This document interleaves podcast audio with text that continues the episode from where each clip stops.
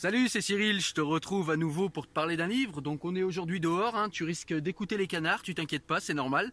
En tout cas aujourd'hui on va parler, euh, on va parler du livre de Chador Javan. Ce livre s'appelle Bas les voiles. C'est un livre qui n'a pas eu un grand retentissement en France. Pourtant il apporte vraiment un éclairage très intéressant sur le port du voile, sur euh, ce que ça symbolise, sur... Euh, enfin voilà, on va parler de tout ça dans cette vidéo. Allez c'est parti. Alors Chador Javan, qui est C'est une auteure qui est née en Iran, qui a vécu en Iran et qui est euh, arrivée en France en 1993. Donc elle a été euh, voilée, elle a vécu la révolution euh, de 1979 hein, grâce à Khomeini. Et donc elle a porté le voile de 13 à 23 ans. Et donc elle va nous raconter dans ce livre, eh bien qu'est-ce qu'elle voile. Donc c'est pas seulement le fruit de son vécu, hein, puisqu'elle a passé le plus clair de son temps ensuite à essayer de comprendre ce qui s'est passé. Voilà, donc ce que je te propose, c'est de te lire un petit extrait du livre afin qu'on rentre dans le vif du sujet assez rapidement et puis euh, qu'on sache de quoi on parle assez rapidement. Voilà, donc euh, bah, cet article, tu vas pouvoir le retrouver euh, en description. je vais vous mettre le lien pour vous rediriger vers le blog cyrilc42.blog et vous pourrez récupérer à l'écrit ce texte. Voilà, donc on est parti. Moi, je l'ai, euh, intitulé Que signifie porter le voile par Chador Javan. Allez, je vous lis euh, l'extrait du livre. Mais qu'est-ce que porter le voile?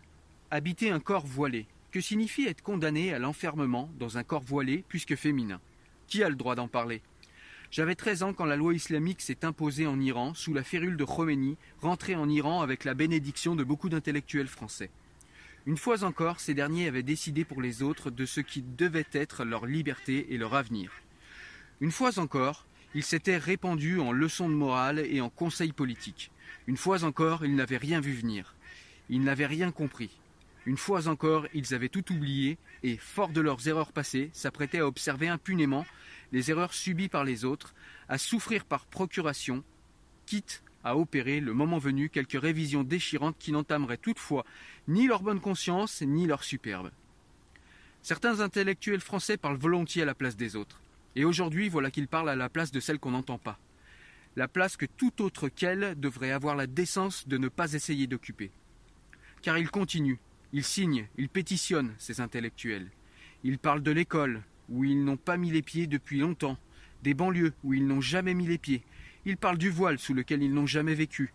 Ils décident des stratégies et des tactiques, oubliant que celles dont ils parlent existent, vivent en France, pays de droit, et ne sont pas un sujet de dissertation, un produit de synthèse pour exposer en trois parties.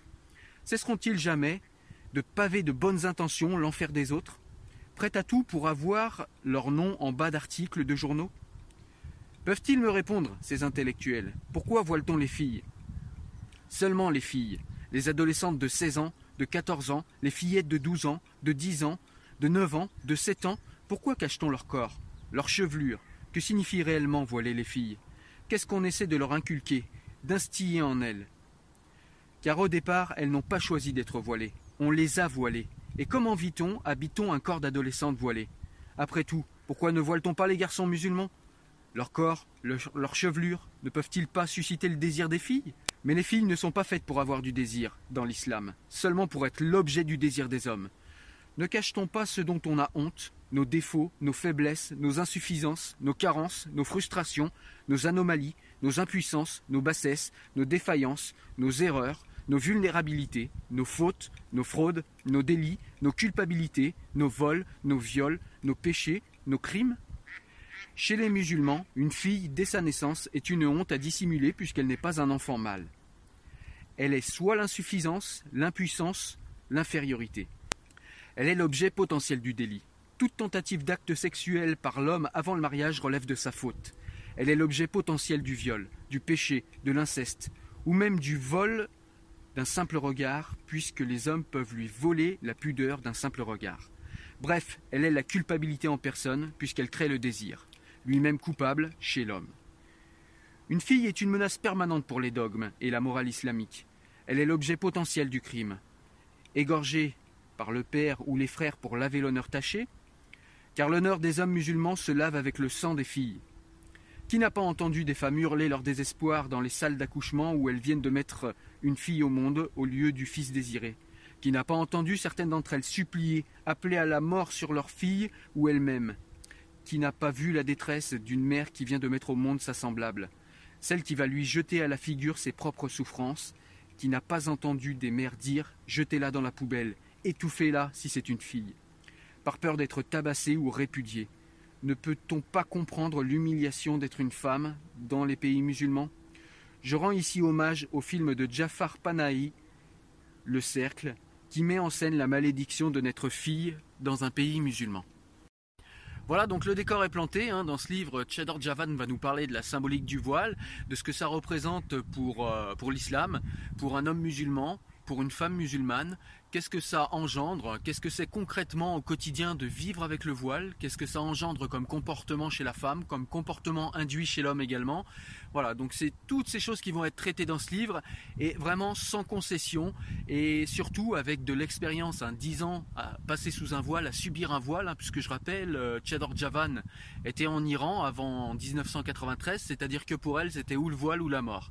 Et donc elle va nous raconter un petit peu ben, ce que c'est le voile euh, en Iran, ce que ça signifie dans la symbolique et dans l'éthos et l'éros musulman que le voile, mais elle va également appliquer sa grille de réflexion à la France tout en tenant bien compte que la France est un pays de droit et que le contexte est légèrement différent, même si la symbolique est pour Chedor Javan la même. Donc juste entre parenthèses, c'est quand même un livre qu'il aurait fallu faire lire à tous les membres de la commission Stasi. Hein. Ça aurait été vraiment euh, quelque chose d'intéressant qu'ils lisent ce bouquin, qu'ils prennent enfin en compte la parole de ceux qui vivent ce sur quoi ils dissertent. Et, euh, et voilà, ça aurait peut-être changé leur manière d'appréhender la chose et du coup leur manière de traiter la chose. Donc ce que j'ai bien aimé dans ce livre, c'est que vraiment c'est un livre sans concession, c'est un livre avec une parole vraiment libérée. Euh, c'est ce que j'aime bien souvent chez les personnes qui euh, malheureusement ont grandi ou ont vécu en dictature, c'est qu'une fois qu'on leur libère la parole, sachant vraiment ce qu'est le prix de la liberté, ils en usent et abusent pour notre plus grand plaisir. Et ils nous expliquent en quoi cette liberté euh, est pour nous un devoir, pour nous qui, euh, qui sommes nés avec, pour nous qui avons euh, qui l'avons eu sans lutter, à quel point c'est un devoir pour nous de la garder. Ce que j'aime bien également dans le livre, c'est qu'on est vraiment aussi dans une description complète de ce que signifie le voile, de ce que c'est au niveau symbolique. Et euh, Chedor Javan va vraiment s'appuyer sur des textes musulmans. Elle va vraiment s'appuyer également sur euh, bah, toute la sociologie euh, des pays arabes, on va dire, hein, même si chaque pays est extrêmement différent. Le fait que bah, tous ces pays dont on parle soient musulmans, ça leur donne quand même une base, euh, une base commune à certains niveaux. Et du coup, elle va analyser ça euh, bah, dans le détail. Et c'est vrai que c'est extrêmement riche et extrêmement intéressant, même pour ceux qui sont euh, dans la défense du voile et d'accord avec le voile. Eh bien, c'est quand même un livre qui est intéressant parce que ça va leur permettre de comprendre précisément bien la symbolique du voile, d'où elle sort, d'où elle vient, quel est son historique et pourquoi on en est là où on en est aujourd'hui dans les pays musulmans et pourquoi on en est là où on en est aujourd'hui en France. Comme vous avez pu le comprendre euh, dans le texte que j'ai lu en début de vidéo, Chador Javan est également extrêmement critique envers l'Occident et particulièrement la France, et particulièrement les intellectuels français qui sont sans arrêt en train de faire du relativisme culturel parce qu'ils n'ont pas à en subir les conséquences. Et je pense que bah, ce qu'elle veut nous dire dans le livre, c'est qu'il serait bien que de temps en temps on laisse quand même parler les personnes euh, qui ont subi le voile, qui l'ont vécu euh, et qui, elles, ont des choses à dire mais on les écoute pas. Voilà, on va écouter euh, euh, toutes les euh, toutes les personnes qui se sont autoproclamées porte-parole des musulmans, porte-parole des femmes voilées, porte-parole de ci et de ça, mais les vraies personnes, celles au quotidien qui ont subi ou vécu ce genre de choses, eh bien on ne les écoute absolument jamais. Voilà, on les écoute quand elles sont voilées et qu'elles ont un discours positif, mais on les écoute jamais quand elles sont dévoilées et qu'elles ont un discours critique, parce que euh, on est malade en France de cette espèce d'antiracisme BA où dès qu'on euh, dès qu'on produit la moindre critique contre euh, celui qu'on a celui qu'on a intériorisé en nous comme l'étranger, on est tout de suite taxé de racisme, on est tout de suite euh, voilà suspecté de nazisme.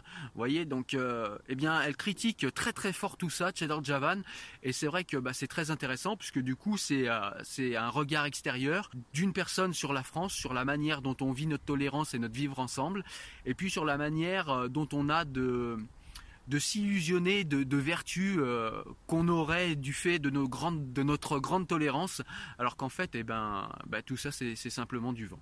Ce que j'ai un petit peu moins aimé dans le livre, c'est qu'on voit que Chedor Javan est un petit peu dans le ressentiment vis-à-vis de l'islam. Alors si je peux la comprendre, hein, euh, voilà, quand on voit ce qu'elle a vécu, qui pourrait ne pas la comprendre? Moi, je pense que j'aurais été pire à sa place d'ailleurs. Euh, elle a beaucoup intellectualisé les choses et elle, a, elle a beaucoup cherché à comprendre. Et, et, voilà, mais c'est vrai que dans le livre, on peut émettre un bémol dans le sens où elle est vraiment clairement contre l'islam. Elle se positionne comme une fervente athée et, et, ça peut des fois nuire, je pense, au propos et à l'objectivité du propos. Voilà, mais ça ne veut pas dire que tout ce qui est dedans n'est pas du tout objectif, bien au contraire, ou que c'est pas pertinent. Voilà. Mais simplement, voilà, ce petit bémol, c'est vrai que des fois, on sent qu'elle est clairement euh, anti-islam. Euh, voilà, pas pas dans l'insulte ou dans, les choses un petit peu, euh, voilà, un petit peu infantiles, mais voilà, vraiment dans les concepts, elle nous montre que vraiment pour elle, l'islam, c'est quelque chose qui n'est absolument pas pertinent en termes de spiritualité. Donc ça, euh, j'ai envie de dire, c'est propre à chacun. Et, euh, c'est un petit peu le bémol que j'émettrais sur ce livre. Par contre, quand elle parle et quand elle critique de l'islam en tant que système politique, là, je trouve qu'elle est extrêmement légitime et extrêmement pertinente en plus. Hein. Donc euh, voilà, ça reste un très très bon livre et vraiment je vous conseille de le lire. Ça va vraiment enrichir le débat de fond sur euh, ce fameux voile islamique dont on parle sans parler depuis maintenant plus de dix ans et où les choses n'avancent pas. J'ai même l'impression qu'elles reculent. Voilà, comme tu l'as compris, j'ai beaucoup aimé ce livre. Je te le recommande extrêmement vivement. Je te mets un petit lien en description si jamais tu as envie de l'acheter. Je te mets également des petits liens vers euh, d'autres extraits sur le blog cyrilc42.blog hein, si jamais tu as envie de voir d'autres extraits. Je te laisse me mettre un petit pouce bleu si tu as aimé la vidéo, me rejoindre euh, éventuellement sur le profil Tipeee si tu veux me soutenir activement pour mon travail. En tout cas, quant à moi, je te dis à la prochaine vidéo. Ciao ciao Salut